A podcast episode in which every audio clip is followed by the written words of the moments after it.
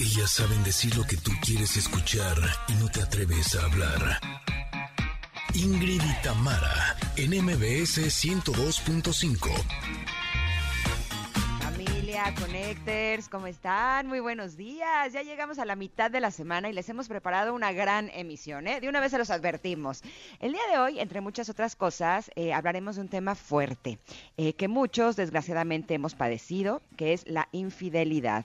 Para ello tendremos como invitada a la psicoterapeuta Tere Díaz Sendra, cuyo último libro, ¿Por qué nos mentimos si nos amamos?, aborda justamente esta temática.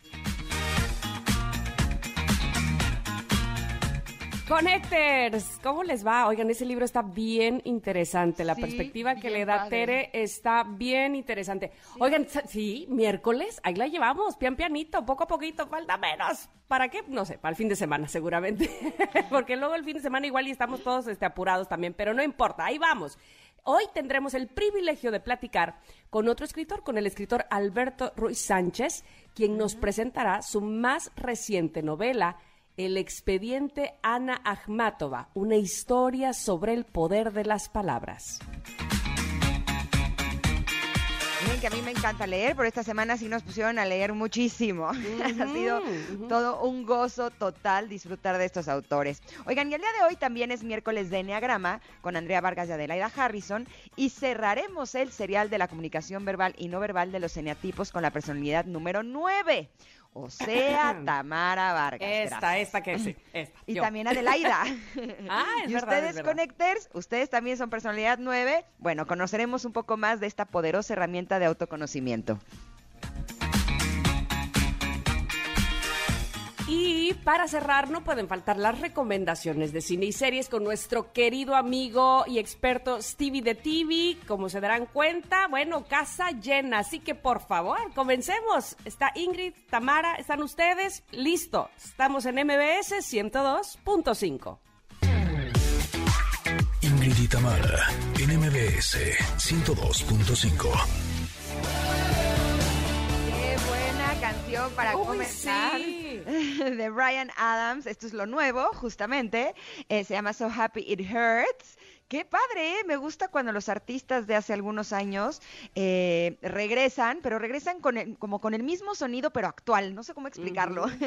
es todo un gozo total, así es que qué mejor manera de comenzar este programa que con esta hermosa canción. Así es como nos encanta darles la bienvenida a todos ustedes eh, a un programa que les aseguro será muy especial. Será un programa lleno de contenido, de entretenimiento, de alegría, de emoción, un poquito de todo y de todos los temas que nos encanta conocer. A mí me encanta porque, eh, honestamente, yo termino este programa mejor de como empecé. Sí.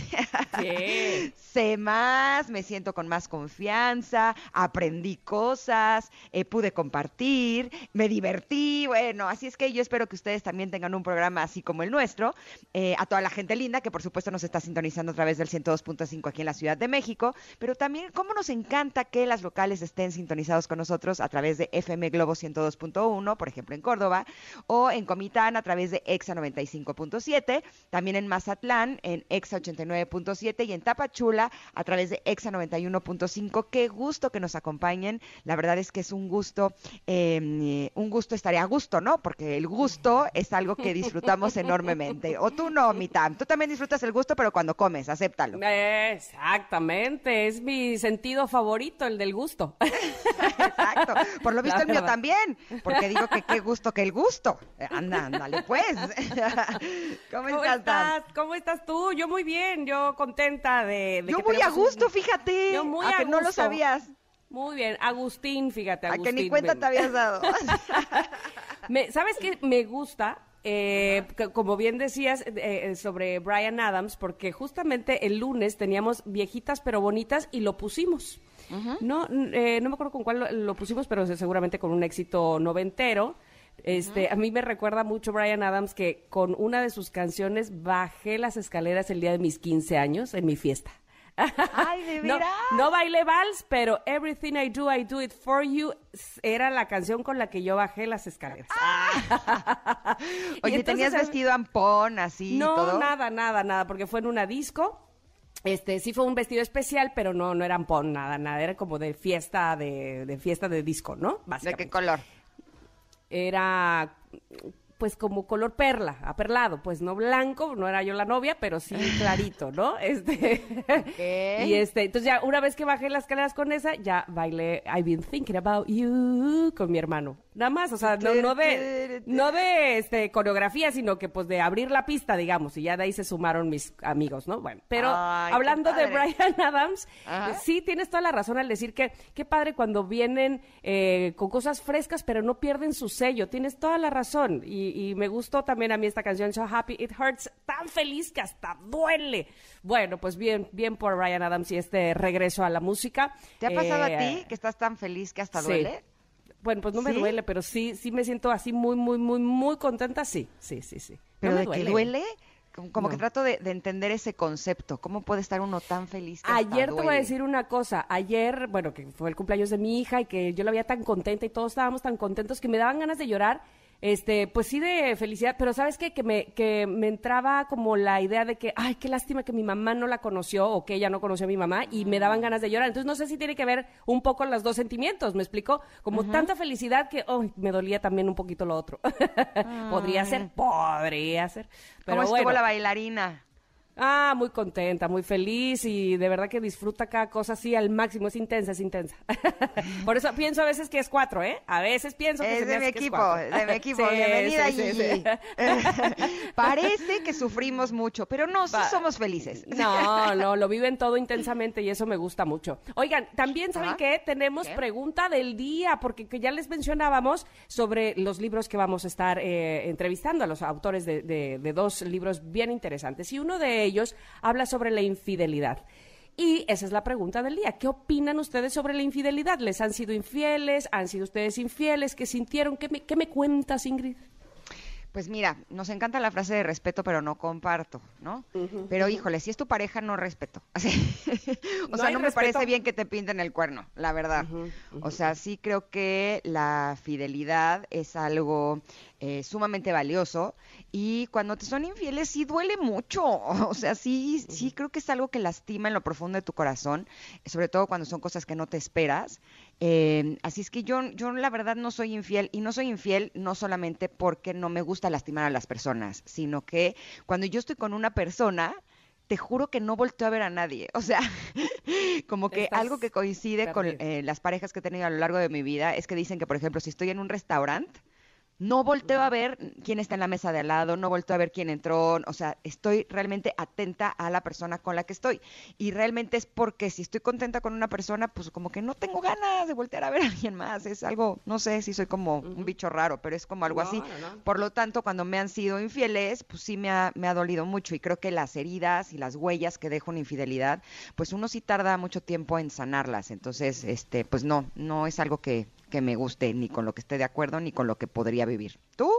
Pues yo, sí, igual, la verdad es que este, pues no, ni siquiera puedo decir que sea chapada la antigua, este, también me, me entrego, y pero con respecto a que si me han sido infieles, por ejemplo, este, me he enterado bien tarde, ¿tú crees? ya cuando terminé la relación, este, me enteré que, pero, pero tiro por viaje me eran infiel y yo ni en cuenta. ¿Por qué? Porque me dolía más lo, lo, que sí me estaba pasando en casa, digamos, lo que sí me estaba enterando.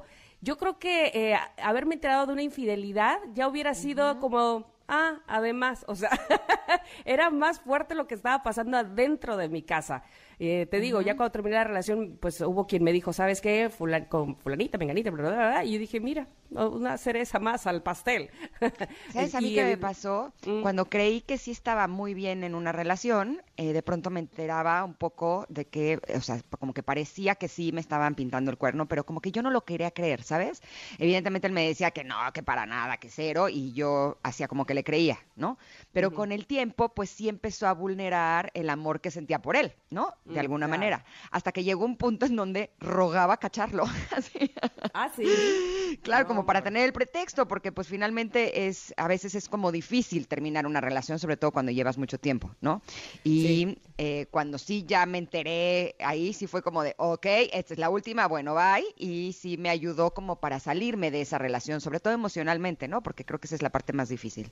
Sí, pues hoy vamos a hablar de eso y me parece muy interesante eh, todo lo que nos platica su autora eh, Tere Díaz, porque vamos a ver más a profundidad qué es lo que pasa con la persona que es infiel. Y eso me parece de verdad este, digno de estudio. Y seguramente ella nos va a platicar más de eso. Pero por lo pronto, díganos, por favor, qué opinan ustedes sobre la infidelidad. ¿Les han sido infieles o no? ¿Qué, qué, qué sintieron? ¿Cómo lo solucionaron? ¿Qué, qué, qué decisiones tomaron, sobre todo? Porque a mí me parece que eso es algo bien, bien personal, la decisión que se toma. Y uno puede tener un pensamiento y una idea pero esto es súper personal. Así es que esperamos en arroba Ingrid Tamara MBS, en lo que por supuesto les tenemos regalos. MBS te regala cinco accesos para para, para, ahora para, para, para, para, estoy leyendo mal, para auto. Ah, para... Y, vivas la experiencia audiovisual mágica Esperanza Drive-Thru. Ah, ya entendí, para que vayas en tu auto. Uy, me encanta.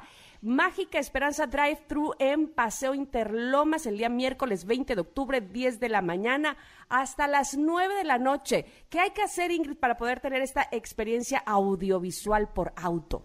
Pues fíjense que es bien fácil. Solamente nos tienen que escribir a arroba Ingrid Tamara MBS y nos dicen, quiero ir a Mágica Esperanza Drive Thru y con eso se llevan su pase, eh, su acceso. Recuerden que tenemos cinco que MBS nos está regalando, así es que es momento de escribirnos a arroba Ingrid Tamara MBS. Y así, nos vamos a ir un corte, pero regresamos con el comentario que como siempre está chulo, chulo, chulo. ¿Verdad que sí? Mm, me encanta, sí, sí que Somos sí. Somos Ingrid Tamara y volvemos en unos minutos aquí al 102.5. Es momento de una pausa. Ingrid y Tamara, en MBS 102.5. Ingrid y en MBS 102.5. Continuamos.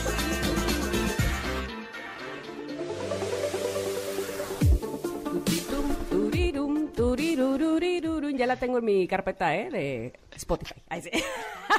Qué mentirosa. que me gusta esa cancioncita del comentarot. Así cuando quiero reflexionar pongo la cancioncita y ya entro en mood comentarot, ¿no? es más, ni la pongo, solita en mi cabeza viene turiru, turiru y me voy, me voy, me voy. Oye, resulta que tenemos esta carta muy bonita, muy bonita que se llama, bueno, es la número nueve, dice, permito que la luz transmute mis emociones, pero la frase que está al frente de la carta dice, las emociones son pasajeras. Ay, no hay que olvidar eso porque cómo nos metemos en un lío cuando estamos intenseando o cuando estamos sobre todo... Eh, digamos, nos quedamos clavados o nos enganchamos, esa es la palabra que quería decir, nos enganchamos en algo, en algún problema que estamos teniendo o en algo que nos parece muy difícil. Les voy a primero a decir eh, cómo está la imagen de esta carta.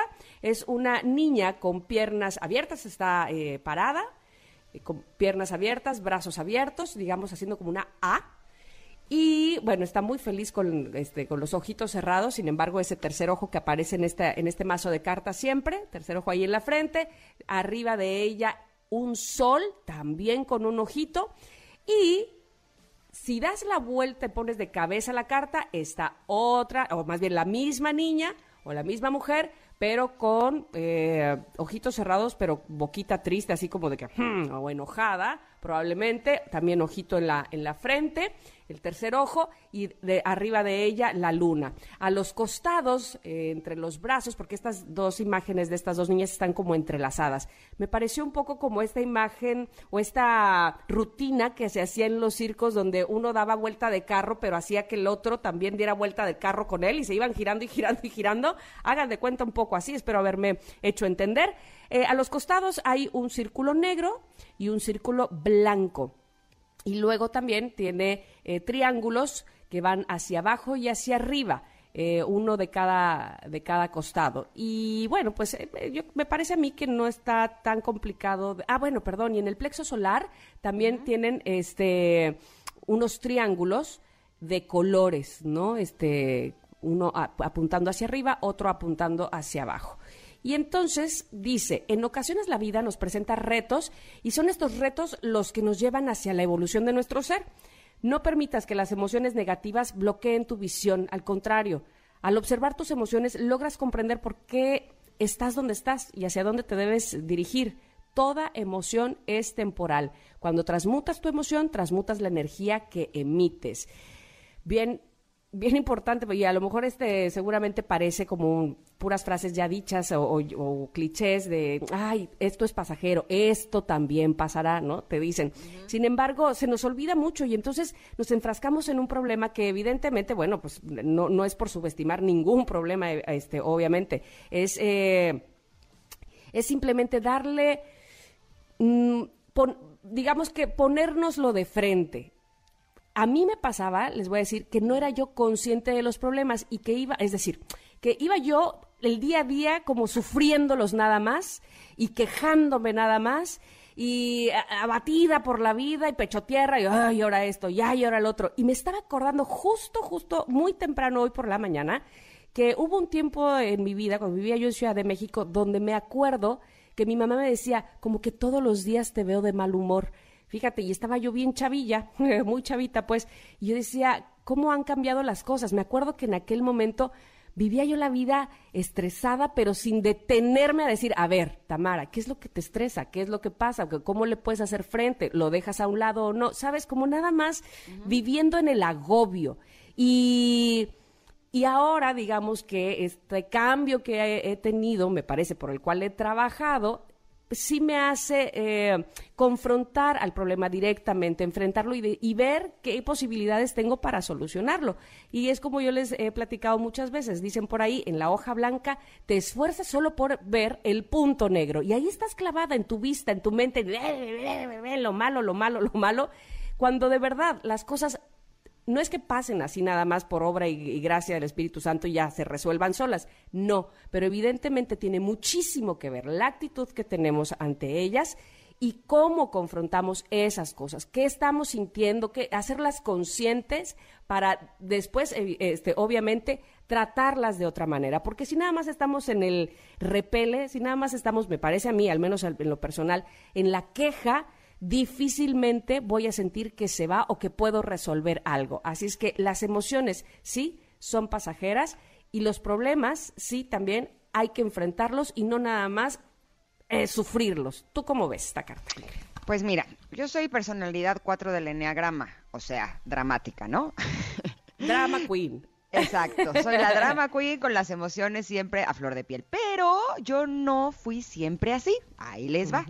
Resulta que desde niña como que siempre fui alegre, ¿no? Y como que no, no se tenía permitido ser emocional, ¿no? Como que había que ser alegre. Y entonces me convertí como en la permanentemente feliz aunque estuvieran pasando cosas terribles en, casa, terribles en mi vida, yo siempre estaba con una sonrisa en la boca. Y así es como me enfrentaba al mundo. Y era de las cosas que la gente más aplaudía de mí, ¿no? Es que Ingrid siempre está súper contenta. Y entonces yo decía, es que eso es bueno, entonces yo siempre voy a estar súper contenta. De hecho, las canciones, por ejemplo, que eran como canciones tristes, las odiaba. O sea, a mí me gustaban las canciones alegres, ¿no? Y em, las canciones tristes era de, pero ¿por qué a la gente le gusta eso? ¿No? O sea, como que tenía como hasta cierto repele hacia lo triste, lo vulnerable, lo, enojado, ¿sabes? Siempre era como la, eterna feliz. Y llegó un momento en donde eso empezó a causar pues muchos problemas en mí, ¿no? Eh, síntomas, colitis, gastritis, dermatitis y todos los titis habidos y por haber. Entonces empecé empecé a tomar terapia y justo me decían, lo que pasa es que tienes que expresar tus emociones, o sea, el hecho de que tú hagas como que no pasa nada no quiere decir que no esté pasando nada en tu vida. Y entonces empecé a expresar mis emociones, pero me fui para el otro lado, eh, completamente emocional, lloraba todo el día, me expresaba demasiado bien y demás, hasta que llegó un punto en donde empecé a leer como mucha literatura de eh, motivación y superación personal y demás, en donde todos te decían que, ok, está bueno expresar tus emociones, pero también vale la pena que les pongas tiempo. Ok, voy a expresar que estoy triste y voy a llorar, ok, pero no me voy a echar la vida entera llorando, ¿no? Exacto. Como que que también vale la pena que hasta con nuestras emociones le demos tiempo para expresarlas, pero también nos demos tiempo para no quedarnos metidos en ese agujero y regodeándonos en nuestro dolor permanentemente, ¿no? Eh, sobre todo a los que somos como bien emocionales. Entonces, eso es lo que me gustaría compartirles el día de hoy, que las emociones son pasajeras, sí, siempre y cuando les pongamos una eh, fecha de caducidad, ¿no? O un tiempo. Ok, estoy pasando por un duelo, sí, es terrible, pero no puedo estar pasando por un duelo 10 años, ¿no? Porque si no, si se me está yendo la vida en él. Entonces vale la pena que eh, nos expresemos, pero siempre con medida y mesura. Muy bien, muy bien. Así, Me parece perfecto. Bueno, pues ya está la, está la carta, está la carta, por supuesto, posteada en nuestro Twitter, arroba Ingrid Tamara MBS. Chequenla, platíquenos ustedes qué tal son eh, en, en quedarse ahí clavados en, en algo que les está sucediendo y cómo le hacen para avanzar. Sobre todo eso, cómo le hacen para avanzar, es lo que nos gustaría que nos platicaran. Arroba Ingrid Tamara MBS. En lo que nosotras vamos a un corte, regresamos rápidamente porque tenemos cosas de verdad interesantes eh, para ustedes, dos libros que vienen muy, muy buenos, así es que por favor quédense en MBS 102.5. Es momento de una pausa. Ingrid y Tamara, en MBS 102.5. Ingrid y Tamara, en MBS 102.5. Continuamos. Estamos de regreso en Ingrid y Tamara. Y me gustaría compartirles que hace unos meses eh, compartí en un panel, el panel de amor propio del Mother's Day, con dos mujeres extraordinarias. Eh, la verdad fue una experiencia súper, súper linda, en donde estuvimos hablando justo de amor propio. Y eh, para mí la sorpresa fue que hace unos días llegó a mis manos un libro que también me parece extraordinario y es justo de una de ellas, de Tere Díaz, que es terapeuta, conferencista y docente y que el día de hoy nos presenta su libro ¿Por qué nos mentimos y nos amamos? Bienvenida Tere, ¿cómo estás? Muy contenta de poder Ay, compartir Tere. con ustedes este tema, este rato y este trabajo que fue un trabajo de mucho tiempo, no solo por la experiencia clínica con, clínica con tanta gente que atraviesa estas cosas, sino por el estudio que implicó, así es que encantada. No, hombre, la verdad es que ya tuve oportunidad de leerlo, me parece un libro realmente bello, sobre todo por el punto de vista eh, que tiene con respecto a la infidelidad. Eh, y me gusta mucho que es la infidelidad más allá de la condena y del sufrimiento. Pero dime, Tere, ¿por qué nos mentimos y nos amamos los seres humanos? Bueno, mira, yo te diría que somos seres muy complejos y que eh, yo me iría a los extremos de hay dos tipos de mentiras. Aquella en que yo vivo un dilema interno, realmente atravieso una conflictividad en el área del amor, en el área del deseo, porque como yo digo, uno pasa con la persona que ama, o se empareja con quien tiene muchas afinidades, puede compartir un proyecto común, está interesado en sumar al proyecto de vida del otro, pero el deseo no se casa con nadie. Y cuando entramos en ese territorio que hay gente que dice, no, para nada, si no quieres no te pasa, no, no, no, es una cosa de la voluntad, es falta de valores. Cuando entras en ese que sabes que es muy delicado, a veces no es que quieras mentir y aprovechar. Hay los casos extremos en que la persona quiere mentir, aprovechar, hacer un bus- abuso de poder, hay gente manipuladora, hay gente ventajosa, pero muchas veces es cómo manejo esto que a veces ni yo esperaba, ni yo entiendo bien, y cómo lo digo, porque como digo los domingos en mis verdadazos en Insta, híjole, hay que ser sinceros, pero sensatos, porque de pronto nos soltamos en aras de la verdad a arrasar con todos. Entonces, somos seres muy complejos, somos seres contradictorios y eso nos a veces a ocultar, a no ser completamente transparentes para poder resolver. Y por eso, reitero, dejo fuera a aquellas personas que lo hacen manipuladora, abusivamente para sacar provecho sin importar de la integridad física, emocional, incluso económica de la otra persona. Perfecto. Tere, ¿cómo estás? Te saluda Tamara. Como que la perdemos, ¿verdad? Sí, sí, sí, de hecho hay, hay un Fíjate ruido. que no, no, yo, yo No. de pronto las escucho cortadas y yo ya llevo Y- un ratito trabajando y no sé si tenga que ver con la cabina, aquí ando, ustedes díganme cómo le seguimos. Ah, este, sí, nosotros también de repente te nos vas. Este, ojalá me puedas escuchar bien. Tú me dices, ¿me, me- me estás escuchando?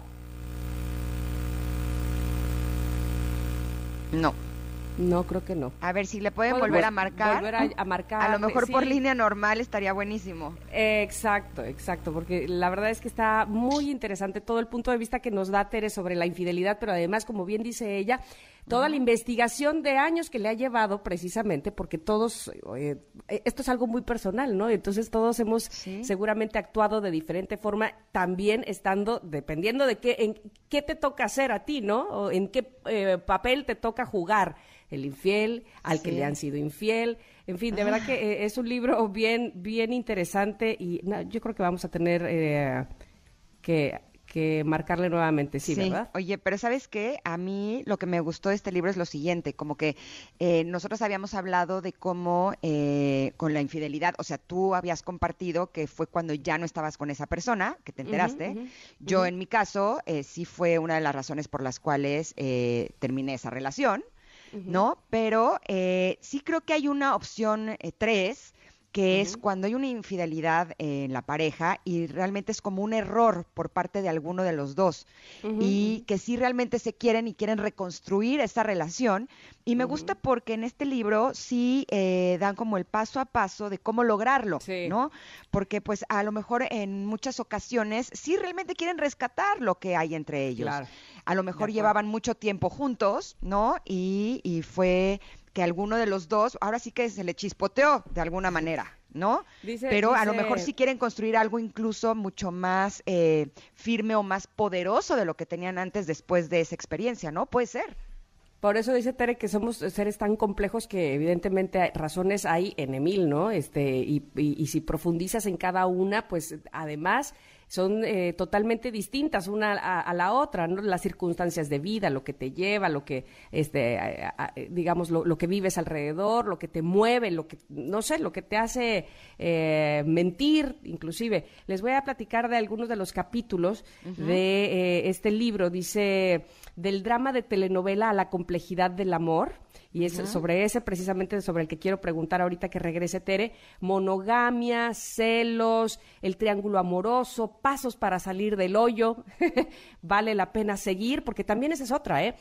puede ser que muchas veces este, estés, ay, creo que ya está lista. ¿Estás Tere ahí? Hola, hola, Tere. Aquí estoy, aquí estoy. Ay, qué bueno, qué gusto me da. Este, seguíamos platicando sobre el libro y por supuesto les leí alguno de los capítulos y hay uno que habla, dice, el drama de telenovela a la complejidad del amor y me hace eh, preguntarte, ¿respondemos ante una infidelidad por la idiosincrasia que tenemos culturalmente? Bueno, yo creo que me escuchan, me escuchan porque yo las oigo un poquito cortadas, desafortunadamente. Te escuchamos perfecto. Con un poco de delay solamente. Ok. Eh, creo que el tema del amor, venimos arrastrando un concepto del amor muy aquilosado. Es increíble cómo hemos avanzado en temas de tecnología, en temas de salud, en temas científicos, etcétera, etcétera no digamos la celeridad de las comunicaciones y seguimos arrastrando un concepto de amor muy romántico que no funciona hoy eh, en las relaciones. Creo que algo que prevalece en nuestros encuentros amorosos es el malestar, ¿no? Gente casada cree que la felicidad se encuentra por otro lado mucha gente soltera pospone proyectos personales para ir en busca del verdadero amor, del amor eterno, del compañero eh, predestinado. Y hay mucha gente decepcionada que va de encuentro en el medio acompañándose, pero sin creer en el amor. Y creo que entender la complejidad del amor, del amor erótico, que incluye muchos niveles eh, de atracción y de creencias con respecto al ejercicio de la sexualidad es central para buscar amores suficientemente buenos, realistas, que nos sumen, que permitan en este acompañamiento un crecimiento y una experiencia de placer. Entonces, actualizar nuestro concepto de amor y entre ellos esta distinción entre exclusividad sexual y fidelidad me parece que es realmente un llamado porque eh, en, en la época que estamos viviendo, es muy fuerte constatar que la gente prefiere monogamias seriales, aunque sean de cortísima duración.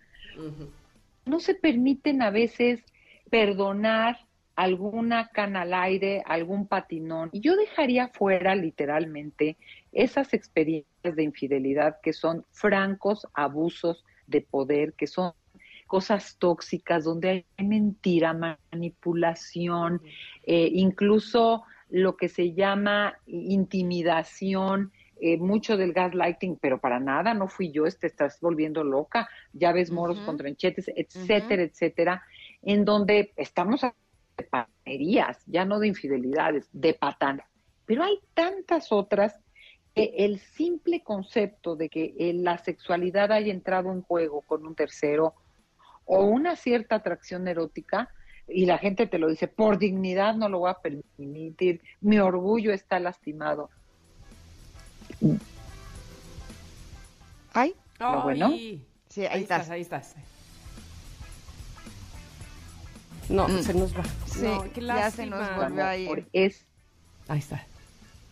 No, definitivamente tenemos problemas con la comunicación con Tere y de verdad que está bien interesante todo lo que nos está diciendo, darle esta otra visión, porque como dice ella, tenemos tan romantizado este asunto de la monogamia, pero a la vez eh, muchas veces preferimos eh, eh, padecer la incertidumbre, o más bien, no queremos padecer la incertidumbre o no queremos mostrarnos débiles ante los demás y entonces aguantamos ciertas cosas, pero, pero jugamos un papel de detectives, ¿no? De ya la vio, ya la, ya le escribió, ya ¿qué, está haciendo ahora, este, mañana, tarde y noche, que evidentemente eso no es vida, ¿no? Claro, y sobre todo que no podemos generalizar cada relación es única y tiene ahora sí que sus propios colores, sus propios matices y solo quienes están en ella saben exactamente cómo están y qué es lo que quieren para ellos dos. Por eso eh, me parece interesante, eh, si ustedes están viviendo algún tipo de infidelidad, eh, que se acerquen a este libro de Tere Díaz Sendra, se llama ¿Por qué nos mentimos si nos amamos? Y nos encantaría, Tere, que pudieras regresar otro día a cabina para que pudiéramos hablar largo y tendido de este tema porque yo me quedé con muchas preguntas. ¿Puede ser? Yo estoy segura que va a decirnos que sí. Por favor. Eh, porque no nos escucha. Bueno, pero, muchas gracias, Tere Díaz, por haber estado con nosotras y te esperamos pronto en cabina porque sí, sí vale la pena que eh, hablemos de este tema porque es algo que puede estar provocando mucho dolor en las parejas y que a lo mejor sí tiene solución. Así es que eh, este libro realmente está interesante. Y así nosotros nos vamos a ir un corte porque vamos a regresar con otro libro que también está súper interesante, El expediente de Ana Ahmatova de Alberto Ruiz Sánchez. Somos Ingrid y Tamara y volvemos en unos minutos aquí al 102.5. Regresamos. Es momento de una pausa. Ingrid y Tamara en MBS 102.5. Ingrid y Tamara en MBS 102.5. Continuamos. Estamos de vuelta escuchando música rusa. ¿Por qué? Bueno, porque justamente eh, vamos a platicar de Ana Akhmatova, pero, eh, pero bien, pues con alguien que sabe de ella, con alguien que nos va a hablar profundamente de ella, porque ha escrito un libro que se llama justamente así, El expediente Ana Akhmatova. Y para eso recibimos con mucho gusto a Alberto Ruiz Sánchez, escritor. Bienvenido, Alberto, ¿cómo estás? Hola, ¿qué tal? Muy buenos días. Qué gusto de estar con ustedes hoy. Al contrario, Alberto, me da mucho gusto y me da mucho gusto que eh, a través de lo que podamos platicar contigo, pero sobre todo de lo que leamos en tu libro, podamos conocer más a esta poeta que, que la sufrió, pero que al mismo tiempo nos regaló a través de su, de su poesía eh, mucha sensibilidad, ¿o no? Sí, bueno, e, es ese tal vez junto con Dostoyevsky, una, uno de los escritores más importantes rusos de la literatura de todos los tiempos. Ella es realmente un portento. Ella fue muy reconocida y muy popular en Rusia antes de la Revolución Soviética. Después de la Revolución, pues eh, ella decidió no irse y, seguir y muchos de sus amigos eh, queriendo ser críticos de gobierno, siguieron viviendo ahí y pues les fue como en feria, ¿no? Y, y, a, y a ella mucho más, porque además Stalin tuvo una fijación tremenda con ella, además de enamorarse, decidió castigarla peor que a todos sus, su entorno. Decidió que ella debería, su castigo debía ser ser testigo de la desgracia de todos aquellos a los que ella quería. Le asesinó a su primer marido, le asesinó al tercero, el segundo murió de una enfermedad terrible. Y al hijo, simplemente por ser hijo de un supuesto enemigo de los soviets y fusilado por ello, aunque era inocente, eh, al hijo, por ser solamente el hijo de ella y de él, lo, lo mandó a prisión tres veces durante 18 años casi en total. No, no, no. La historia es eh, realmente terrible. Se me pone hasta la piel chinita de saber que le hayan hecho todo eso a una mujer. Pero dinos, eh, Alberto, ¿cómo fue que te acercaste a no solamente a la historia, sino al expediente de Ana? Sí, pues mira, yo desde hace muchísimos años comencé a interesarme en las relaciones entre los creadores soviéticos y el poder autoritario, ¿no? El poder en una época, estoy hablando de los años 70, en los que mucha gente todavía quería creer que lo que sucedía en la Unión Soviética era algo positivo, ¿no? El mismo Sartre fue a Rusia en viaje en el 1956 y en los años 80 los periodistas le preguntan en el Nobel Observador, usted fue eh, hace 30 años, vio y supo que había los gulags y la gran represión, ¿por qué no dijo nada? Dijo, porque estoy, estaba comprometido con la causa. Entonces, en, en unos años en los que todavía la gente quería creer en esa ilusión de una transformación radical de la humanidad, no solo de un país, sino ellos creían que todo iba a cambiar a partir de que ellos estuvieran en el poder, eh, me empecé a interesar sobre todo a partir del cine. Eh, mis primeros estudios fueron sobre Einstein. Y después he escrito mucho en, un libro que publiqué, eh, empecé a publicar en los ochentas, que se llama Con la literatura en el cuerpo, la mitad es sobre escritores soviéticos y su relación con el mm. poder. Y, y, bueno, las historias son escalofriantes, pero al mismo tiempo lo que tú ves es el triunfo del arte, el triunfo de la literatura sobre, sobre los poderes. Con el tiempo la gente olvida incluso las circunstancias del sojuzgamiento, las circunstancias, y se olvida rápidamente a los políticos que las ejercieron, pero el arte pervive, el arte sobrevive, ¿no? Eh, este estudioso que se llamó Todorov, escribió, su último libro se llama El triunfo del artista, y habla también de varios escritores que sufrieron represiones, que fueron juzgados injustamente, y lo que ellos crearon, eh, a final de cuentas, es lo que sobrevive.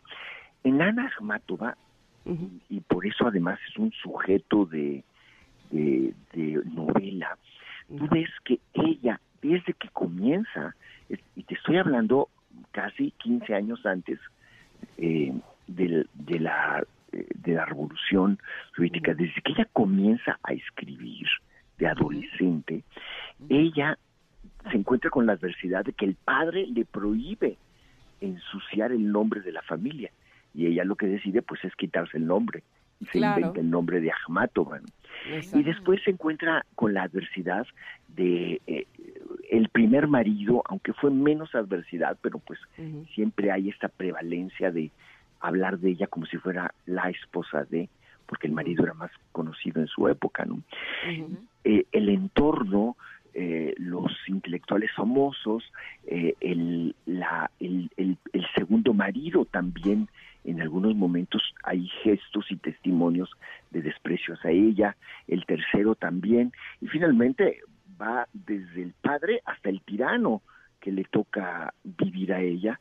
E, ella vive una adversidad, pero desde que ella comienza a forjar su voz, desde que ella eh, comienza a buscar cuál es su manera de estar en el mundo, es decir, como poeta, ella lo continúa haciendo toda la vida, bajo todas las circunstancias.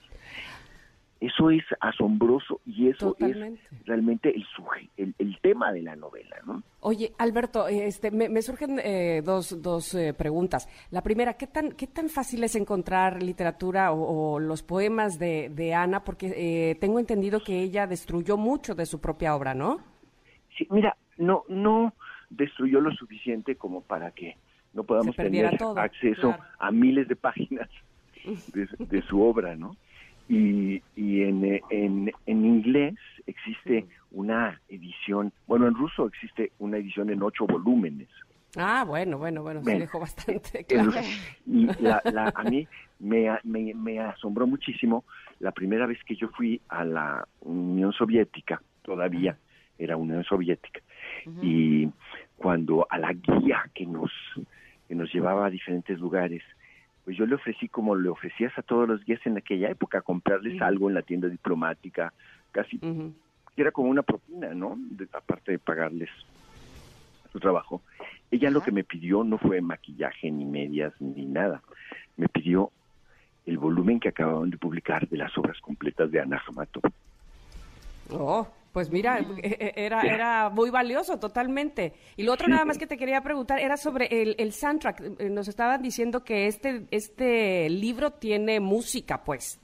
Bueno, ah, sí, sabes que, bueno, eh, mis editores en, en, en, Alfaguara, eh, Penguin Random House, como se apellida, eh, la editorial, me pidieron que hiciera un, un, un playlist hice un playlist porque parte de mi reto al escribir el libro era encontrar el tono de la voz de ella.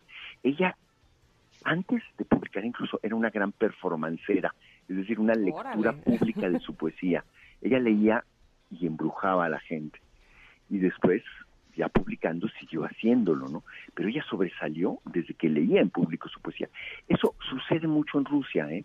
Sucedía en, aquellos años y, sigue sucediendo. Entonces ella habitaba los cabarets, leía en los cabarets literarios, en fin, y hay desde muy pronto un interés de los compositores de su época, Prokofiev, entre otros, por musicalizar sus poemas. Y, y, en el y en nuestra en nuestra época ya hay un hay un compositor contemporáneo que se llama John Tavener que ha musicalizado varios poemas de ella y el gran poema, que es su mm. obra maestra, que se llama Requiem, con soprano. Y entonces, sabes, encontrar la distancia entre las sopranos que cantan a su manera, es decir, traducen a su voz la poesía de ella y cómo recitaba ella, porque hay grabaciones eh, de ella, es algo fabuloso.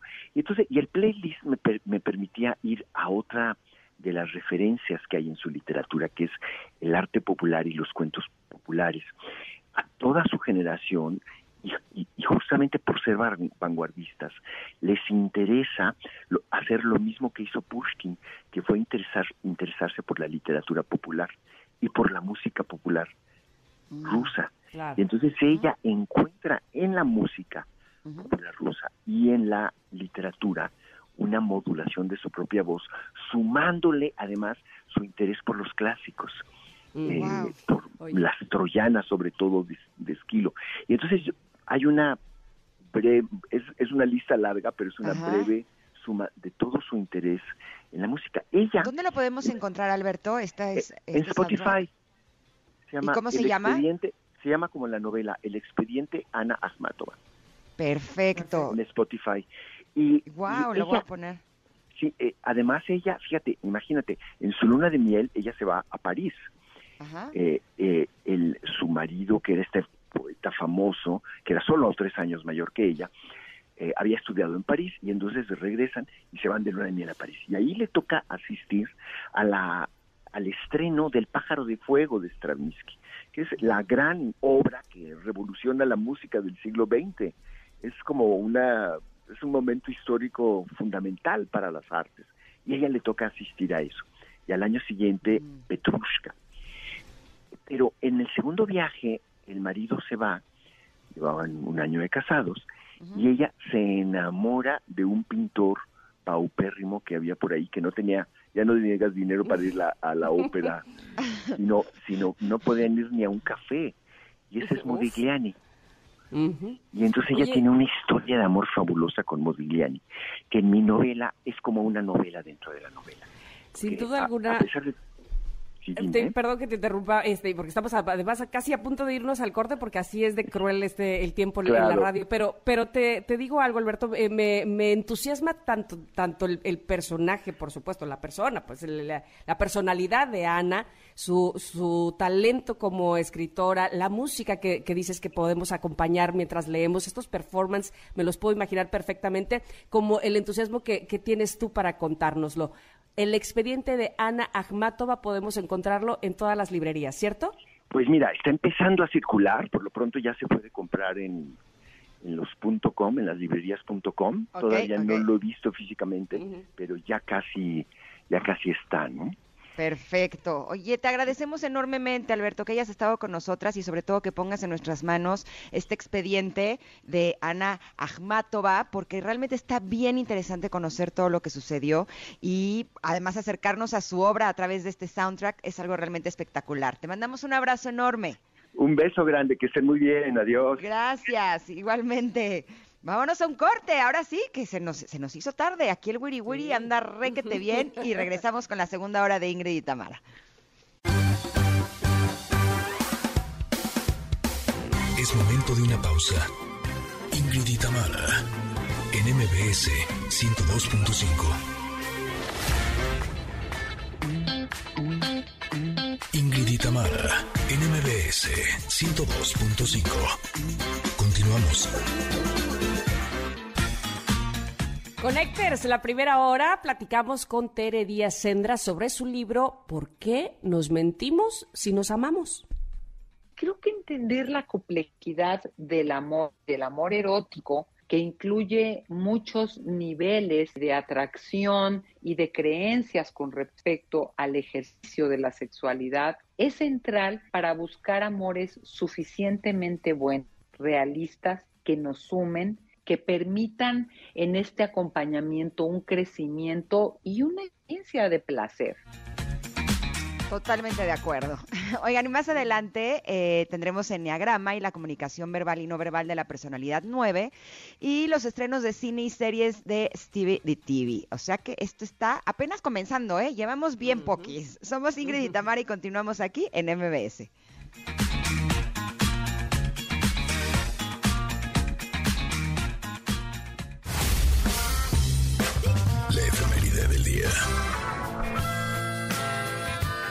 Esto rico, rico, rico que estamos escuchando desde Tom Petty y se llama Mary Jane's Last Dance. Y vamos ahora a las efemérides, porque saben que un día como hoy, pero de 1950, nació en Florida el cantautor y músico precisamente Tom Petty, líder de The Hairbreakers, miembro del Salón de la Fama del Rock and Roll. La revista Rolling Stone lo escogió como el artista número 91 de su lista de los 100 mejores artistas de todos toro, toro, toros, todos los tiempos.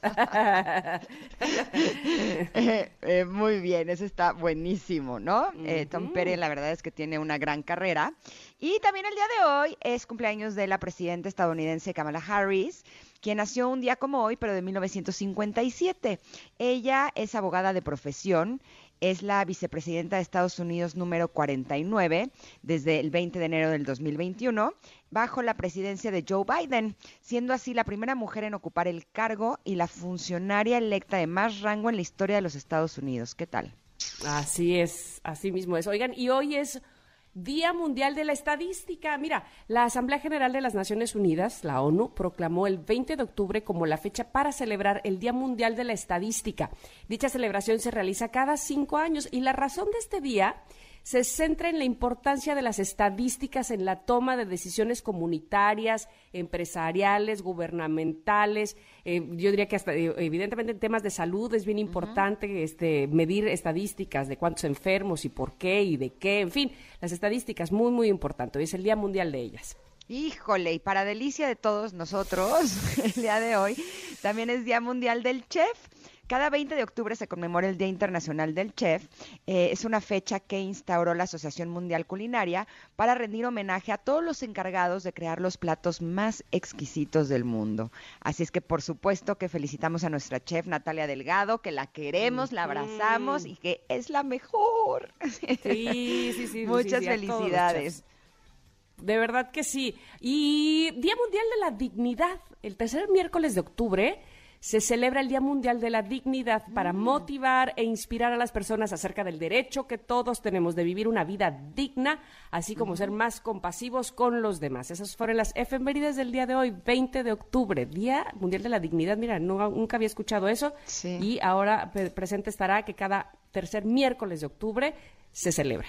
Sí, qué interesante. Oigan, y también les tenemos buenas noticias porque ATT Ármalo cambia el juego del entretenimiento, porque ahora podrán disfrutar de todas las series, películas y estrenos que forman parte de HBO Max y agregarlo como servicio adicional al contratar un plan oh. ATT Ármalo. ¿Qué tal? Buenísimo, ¿no? Buenísimo, me encanta eso. ¿Saben qué? Visiten ya su tienda ATT más cercana, eh, estrenen un Moto G20 incluido, oye, en un, eh, en un ATT Ármalo 11 gigabytes y disfruten, como ya decía Ingrid, de HBO Max contratándolo con su plan. Porque con ATT y HBO Max maximiza tu plan y diviértete como nunca. ATT, cambiemos el juego. Muy bien. Muy, muy bien. Oye, pues la verdad es que es una maravilla tenerlo todo junto. Me encanta. Ay, sí, me encantan las buenas noticias. Sí, la verdad es que sí. Oye, vamos a ir a, un corte para regresar bien rápido, porque miren, todavía tenemos el enneagrama y, no es por nada, pero se va a poner bien bonito porque van a hablar de la personalidad nueve. Ah, la que soy yo. y quiero saber todo. Van a hablar de los mejores. Los más sencillos, los más humildes. mira que, mira que nos cuesta decir justo todo eso nos cuesta un chorro, pero este, ahora sí lo voy a decir, los mejores, sí.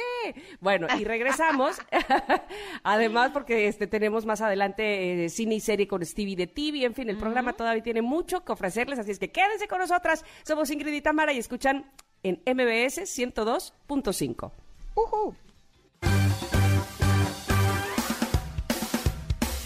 Es momento de una pausa. Ingrid y Tamara en MBS 102.5. Ingrid y Tamara, NMBS 102.5. Continuamos. Enneagrama. Nueve formas de ver la vida. Descubre la tuya.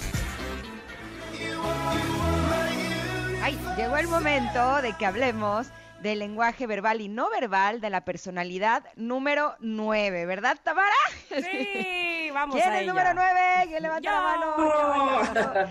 Así es que les damos la bienvenida a Adelaida Harrison. Qué gusto que estén con nosotras eh, para hablar de estos interesantes, sobre todo para conocernos eh, y para conocer a las otras personas y relacionarnos de formas más precisas, más empáticas, más amigables y por lo tanto más certeras. Pero ¿les parece si hablamos un poquito de quién es la personalidad número 9? Me imagino que sí. Claro, por supuesto, tú la ibas a describir. Perfecto. La personalidad número 9 es conocida como el mediador, es el pacificador. Eh, bueno, ¿cuál es el lenguaje verbal y no verbal de estas personas? Em, ellos son eh, tranquilos, son adaptables, son sencillos, muy queridos, buscan mantener la paz y la armonía a cualquier precio y muchas veces prefieren ceder con tal de evitar el conflicto, minimizan los problemas y dejan algo así como que se resuelvan solos. Ah, caray, ¿a poco eso se puede? algo que les encanta es la eh, comodidad, la rutina y vivir muy bien. Eh, son muy positivos y complacientes y por consecuencia se obligan, se obligan, se olvidan, perdón, a veces de sí mismos y se dejan llevar por los gustos y necesidades de los demás, porque ellos van primero. Es rarísimo que se enojen, pero cuando llega a su tope, ouch, explotan. Nunca te he visto así, Tam. No sabes con quién te metes. Ay, ajá. Ah. no, Vete con cuidadito, ¿eh? No, no, no, no, no. Pero bueno, bueno, eh, nos describiste muy bien. Así es que cuéntenos, por favor, cómo es el estilo de hablar de nosotros, los nueve. Bueno, su voz tiende a ser calmada, tranquila y serena, sin expresar emociones que puedan dañar las relaciones con los demás, tipo monótona, pero por supuesto con excepciones como vemos en Tamara, que por supuesto que sí, esta sí sube y baja las emociones. Sí, no, pero la, porque yo creo que porque tú eres una profesional en el habla, ¿no? Pero mucha, muchos nueves así hablan, ¿ok?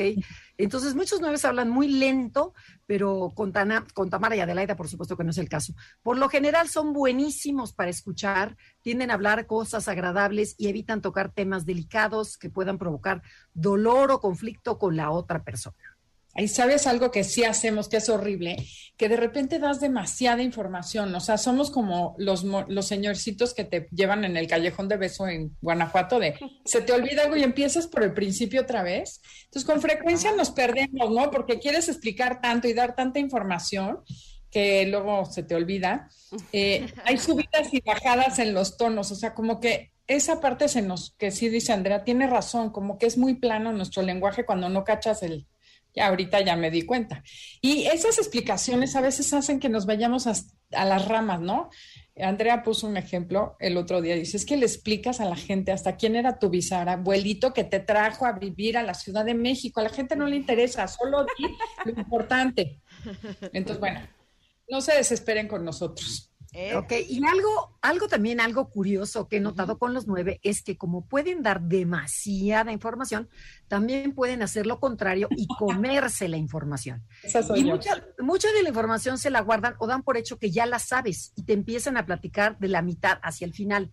A mí me pasa muchísimo con Adelaide y de verdad, esos son nuestros problemas de comunicación. Ejemplo, te dice, oye, ¿no te conté que Marta va a traer el postre del evento del martes? Y dices, ¿quién es Marta? ¿Qué evento? ¿Qué martes? O sea, la mitad se la comen.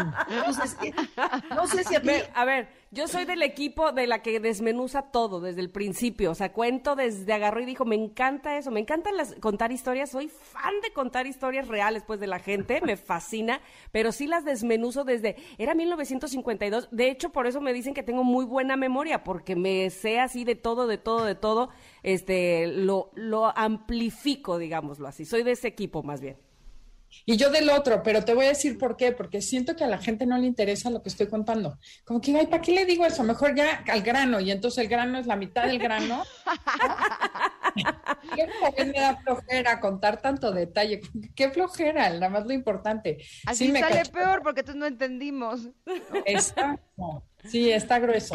Y otro punto importante es que al buscar la paz y la armonía en todas las situaciones, nos gusta reconciliar, darle gusto a todo mundo. Y entonces explicamos las cualidades de los dos lados, de los dos puntos de vista, ¿no? Entonces, por ejemplo, podemos decir, mira, es que de verdad, Tamara dijo esto, pero hay que tener en cuenta que lo dijo porque este contexto, o sea, lo que realmente quiso decir, y ahí andas mediando, inventando y interpretando. Es lo más yo del mundo eso. Ajá, exacto. Es lo más yo del mundo. Sí, sí, sí. es más, te voy a decir una cosa, ahí voy a este, aportar algo del 9. Eh, me cuesta mucho trabajo que, que ver eh, competencias o enfrentamientos, vamos, aunque sean totalmente sanos como del, del, deporte o de juegos de mesa, me cuesta porque siento que hay conflicto. Era yo muy chiquita, muy, muy chiquita, como unos cuatro o cinco años, y dos de mis hermanos estaban jugando ajedrez. Yo estaba sentada en las piernas de uno de ellos. Ese estaba ganando y el otro estaba perdiendo. Pues mira, me bajaba así sin decir nada y me iba y me subía a las piernas del que iba perdiendo. Y así me iba todo el juego. El que perdía yo me iba con él porque sentía yo horrible. No sé, no puedo con los confrontamientos así cero. Oye, también les cuesta trabajo decir no, ¿no? Por supuesto, por supuesto, ¿verdad, Andrea? ¿Verdad? ¿Verdad, Adelaida? no, ya, ya pude. sí. luego decimos que sí a muchas más cosas y te metes en mil broncas y tienes que andar viendo cómo vas a salir de todo lo que ofreciste por no atreverte a decir que no. Oigan, ¿y cómo es su lenguaje no verbal? Bueno, por lo general su energía corporal es abierta, bondadosa, relajada, sonriente y despreocupada. Por ejemplo, yo tengo una cuñada nueve que con frecuencia llega tarde a las comidas de, mi mamá, que son los miércoles, y, este, cuando llega, llega casi al postre, pero con la quitada de la pena y saluda a todo el mundo, hola, hola, ¿qué tal? O sea, no hay prisa en los nueve. Y algo muy padre que tienen es que su presencia física no amenaza te sientes muy a gusto con los nueves porque te dan paz, algo tienen estos nueves. Son personas cálidas y receptivas y a ellos les gusta mucho la proximidad y el contacto físico, o sea, te sientes realmente a gusto con el nueve. Eso es increíble, pero cuando no está muy integrado, su energía tiende a ser súper baja, pueden ser muy distraídos, perder el tiempo en mil cosas. Y una cosa importante es que no eres como ni intenso ni eufórico, sino más bien tranquilo, pero tienes pocas expresiones corporales, como, como un electrocardiograma parejito, ¿no? Claro. Ese, significa muerte en cardiología. tienes que como empezar a meterle color, pimienta a la vida, expresarte a través del arte. Ah, nos encantan todas las cosas creativas, el deporte, la música, el baile.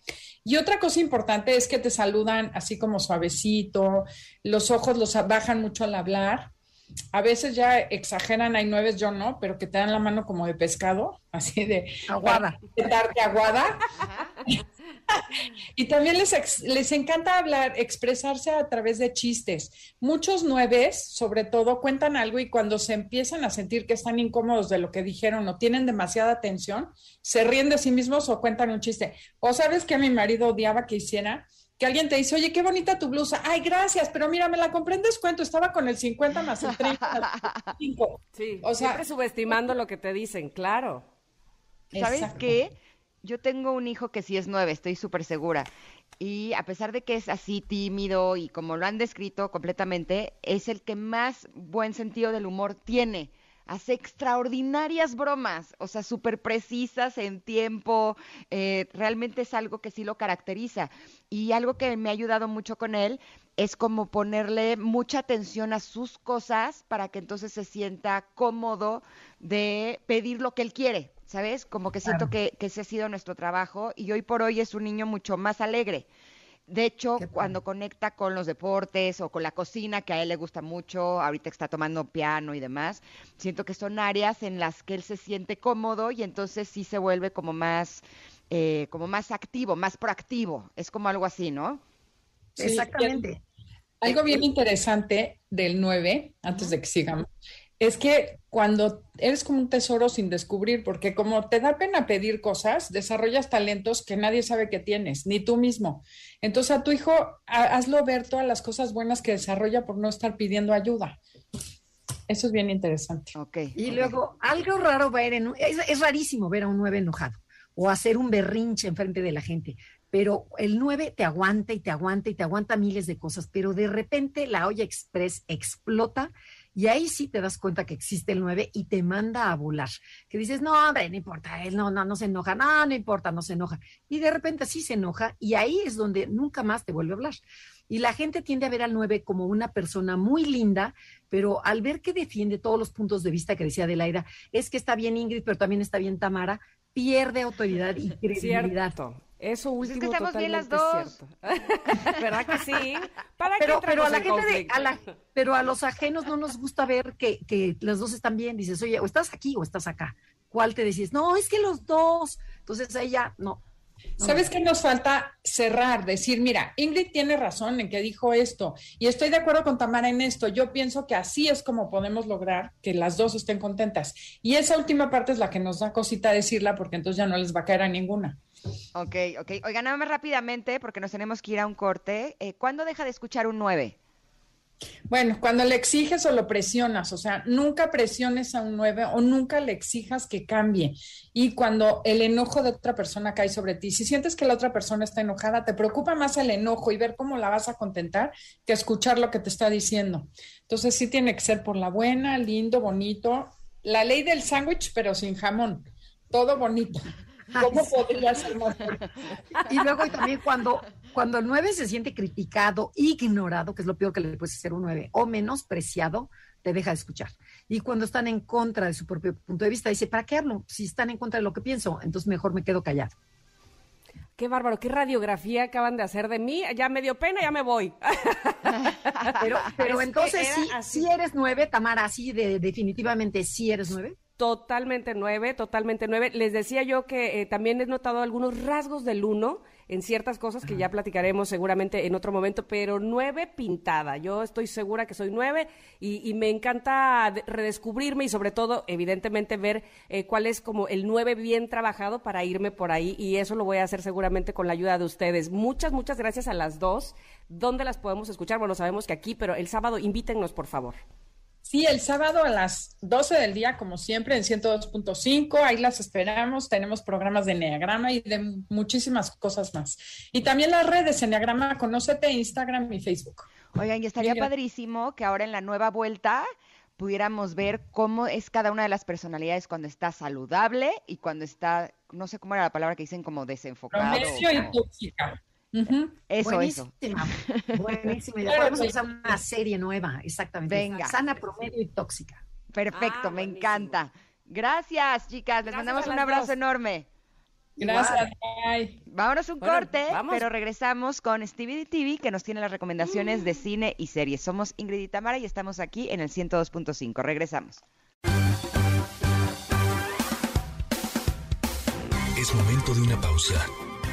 Ingrid y en MBS 102.5. Ingrid y en MBS 102.5. Continuamos. Cine y series, al estilo de Stevie de TV.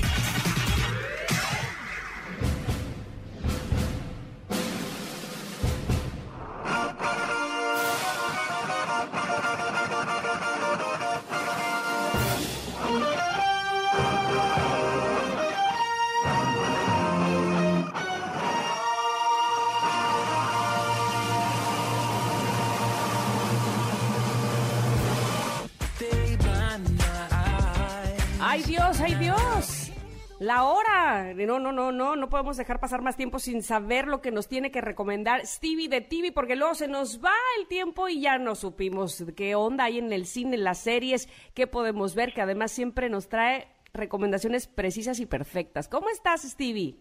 Muy buenos días, muy buenos días. Contento como cada semana de estar con ustedes y como dices, eh, tenemos poco tiempo, así que hay que empezar de una vez con esta mega exclusiva que tenemos que es los protagonistas de Succession, eh, Jeremy Strong y Matthew McFadden, que es la serie favorita de Ingrid, ella ya lo ha dicho varias veces, y, que justamente este, ellos acaban de estrenar su tercera temporada el domingo, rompió récords, la gente está vuelta loca por esta serie, y aquí nos cuentan un poco de qué significa para ellos el poder, porque en la serie habla de esto, de tener mucho dinero y de poder controlar a todo el mundo, pero para ellos los actores, ¿qué significa el poder? Y esto es lo que nos cuentan. My career and the show, they're very different things because in a way as an actor, mi carrera y el show son cosas distintas. Yo como actor obtuve poder no triunfando, sino dejándolo ir. Y a esto me refiero a no depender de externa validación en lo que haces por lo que no vas a obtener siempre. Entonces yo encontré en un momento de mi carrera en el que me tenía que decidir por vivir o no, por la fantasía de tener un trabajo popular en el que me permitiera ser entrevistado de gente del mercado internacional como tú. Todos esos deseos los dejé morir por entregarme en mi trabajo sintiéndome liberado y alejado a la presión del éxito. Y justo ahí por primera vez sentí una especie de poder, un poder interno el cual no tiene nada que ver con estatus. El show trata sobre el otro tipo de poder en donde vemos a los personajes que sufren por ser educados sin el poder interno. Entonces buscan el tipo de poder y lo tienen, y de es de lo que va el show. Cuando el amor no existe, el poder intenta llenar ese vacío. Well, I think it's a really good question because I think that's what we esa es muy buena pregunta porque creo que eso es lo que hacemos los humanos más de lo que podemos admitir. Hay una cierta vanidad que creemos que esta es la forma que una persona se debe comportar con la gente, pero la realidad es que nosotros siempre nos ponemos máscaras con las personas que conocemos y las vamos cambiando como también nuestra actitud. Y creo que Tom es ese tipo de persona y tiene el don de cambiar de personalidad conforme con quien está relacionado y para un actor es totalmente divertido. Jeremy Strong, que es el primero que escuchamos, sale de uno de los hijos y Matthew McFadden sale de el esposo de una de las hijas. Y les, juro que cuando los estaba escuchando yo decía, es que yo no sé cuál de los dos es más inútil en la serie. Y ya que estoy viendo todo el cast, digo, es que todos, o sea, les juro que se van a divertir horrores, porque no pueden creer las cosas que hacen, ¿verdad, Stevie? Totalmente, y sobre todo esta temporada que tienen que elegir bandos, porque la familia se separa y tiene que elegir con quién se va a ir, si con el papá o con, o con Kendall, el hermano, el que el primero que habló con nosotros, de con quién se van a ir. Y todo es un caos y todo es intensidad y todo es drama, pero no deja de ser divertido. En verdad, es de las mejores, la mejor temporada que ha tenido la serie es esta. Y yo creo que a partir de este momento ya podemos colocar a la serie como una de las mejores series de la historia, junto con Mad Men, junto con Breaking Bad, junto con. Oye, ¿qué temporada es? Esta es la tercera, así que tienen oportunidad de acercarse, apenas van dos temporadas, cada una cuenta con 10 episodios, así que bienvenidos a esta diversión que se llama Succession. ¿Es en la plataforma Souls TV? Exactamente.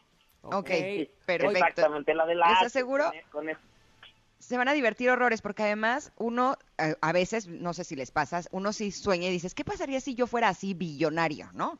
¿Qué haría con el dinero? Y cuando ven esa serie dicen, seguro eso no lo haría. O, quién sabe. Oiga, tenemos que ir a un corte, regresamos rápidamente y nos das más recomendaciones, Stevie, ¿sale? Claro que sí. Perfecto, volvemos, somos Ingrid y Tamara en MBS 102.5. de una pausa. Ingrid en MBS 102.5.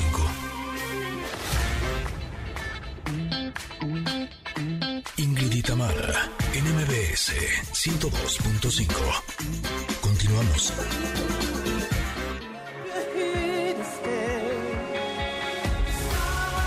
Estamos platicando con Stevie de TV sobre las recomendaciones de cine y series. Ahí estás, Stevie. Aquí estoy, aquí estoy. Y Perfecto, ¿qué más tenemos? El fin de semana Ingrid me preguntó en redes sociales que qué le recomendaba para ver con sus Ah, yo vi, yo vi. Y justo este fin de semana, mañana, se estrena una película comedia animada uh. llamada Ronda Error, que es para ver con toda la familia, sobre los niños, la tecnología y lo difícil que es ahora para ellos hacer amigos en carne y hueso, porque ya están acostumbrados a las redes mm. sociales y de esto trata la película que es divertidísima. La escribió Peter Bayham, que es el, guionista de Borat, pero no se asuste, no es como Borat, es familiar. Y justo platiqué con él y con, y con Sarah Smith y con Jorge Blanco, quien le da voz en español a uno de los personajes. Esto nos cuentan de Ron Da Error, que se estrena mañana en cine. Es complicado, ¿no lo crees? Por eso lo que queremos hablar es sobre lo más complicado que es tener amistades para los niños con el elemento de la tecnología en su vida por la conexión. Y te ofrece el sueño de la conexión infinita con muchas personas, pero al mismo tiempo puede aislarse haciendo que sea un lugar muy extraño para los niños. Y de eso es sobre lo que queríamos hacer una película. Es un mundo complicado y cuando tienes la posibilidad de esparcir pánico es peor y con las redes se puede hacer. Es un lugar increíble y pero a la vez intimida y eso queríamos explorar. Ron ayuda a hacer sentir mejor a Barney alejándolo de eso. Eh, pues Noah me enseñó mucho eso. de repente necesitamos buscar momentos, buscar personas o cosas como un Ron que llegue y de repente, vale, cachetada, a ver, despierta. Esto es lo que realmente importa, ¿no? Nos preocupamos demasiado a veces por cosas que no, no tiene tanto sentido preocuparse por cosas así que no necesariamente sea algo malo lo que estés haciendo, lo que quieras hacer, pero tanta energía en eso, tanta preocupación por algo que tal vez es tan insignificante, pues no te hace bien, no, no, no te hace sentir bien, no mental, físicamente, como quieras decirle, no es bueno. Entonces está padre reconectar con lo demás y está bonito poner atención en eso en la película porque sí te hace ver eso y hacer conciencia.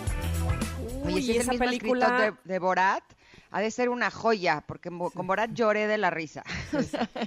No, a mi hija Miranda esta película le va a fascinar. Se estrena mañana, ¿verdad? Mañana en cine, Ron da error, así se llama. Y es, y aparte visualmente es súper divertida, todo funciona, vayan a verla, la recomiendo mucho. Uh, me encanta. Una más, Stevie, rapidísimo. Una más, una más. Sí, eh, hay que hablar de Dune o Dunas, que por fin llega a las salas de cine. Este es el espectáculo audiovisual que llevamos años esperando. Esta es la adaptación de una novela de culto que por fin llega con Timothy Chalamet, con Zendaya, con con Oscar Isaac, todos los actores más importantes de Hollywood, Javier Bardem, están en esta producción que te deja con la boca abierta de principio a fin. Es, estamos ante el nacimiento de, por ejemplo, un nuevo Señor de los Anillos o un nuevo Star Wars, cuando la primera vez que la vimos que dijimos, ¿qué es esto? Eso es Dune, Duna, Duna que se estrena ya y es la película más esperada. Y ojo porque aparte va a estar muy nominada en los premios más importantes y de aquí van a salir varias películas más, así que como les digo, es el nacimiento de algo impresionante. Y si pueden verla en la pantalla gigantesca, la más grande que tengan en su cine, mejor porque mientras más grande más se disfruta porque crearon un universo distinto al que conocemos, con gusanos, con todo, y también puede ser familiar porque no hay nada fuerte, es un mundo distinto al nuestro, pero no hay contenido sexual que podría causar o, violencia extrema. Creo que todo lo que presentan es para que la familia la disfrute, solo es un tema más adulto. Fuera de eso es el espectáculo visual, el contenido, los vestuarios, eh, los diálogos, las actuaciones, todo es perfecto. En verdad yo quedé maravillado con esta película y creo que la voy a volver a ver mañana que se estrena en cine. Oye, oh. sales también Javier Bardem y Jason Momoa. Exactamente, o sea, sale uh. Todo. Todo el mundo de Hollywood sale ahí. Todo el mundo. todo el mundo de Hollywood sale ahí y se espera que rompa récords en taquilla y todo, así que es el espectáculo, vayan a conocer Dune o Duna, que es la película que se lleva esperando adaptarla al cine muchísimo tiempo. Tuvo una adaptación en los ochentas, pero esta es la esperada y por pandemia tuvimos que esperarnos más, pero ya llegó por fin. Qué maravilla. Las tres que, pues, me, que, dije, que dijiste hoy, se me antoja de verdad verlas de inicio a fin. Me dejaste así, para saborearlas. Te agradecemos muchísimo, Stevie. De eso se trata justamente tu sección. Hice mi tarea, hice mi tarea. Muy bien, como siempre, me encanta. El próximo miércoles aquí te esperamos. Claro que sí, hasta luego. Excelente semana a todos. Sigan a arroba TV para más recomendaciones. Yo sí voy a ver estas tres, seguro. Está buenísima en la cartelera de esta semana. Oigan, y nosotros ya nos tenemos que ir. Para nosotros fue un placer que ustedes nos acompañaran y por supuesto que estaremos muy felices de que nos vuelvan a acompañar el día de mañana, ¿verdad, Tam? Ay, sí, por favor, quédense con nosotros el día de mañana aquí en MBS 102.5. A partir de las 10 estamos con ustedes.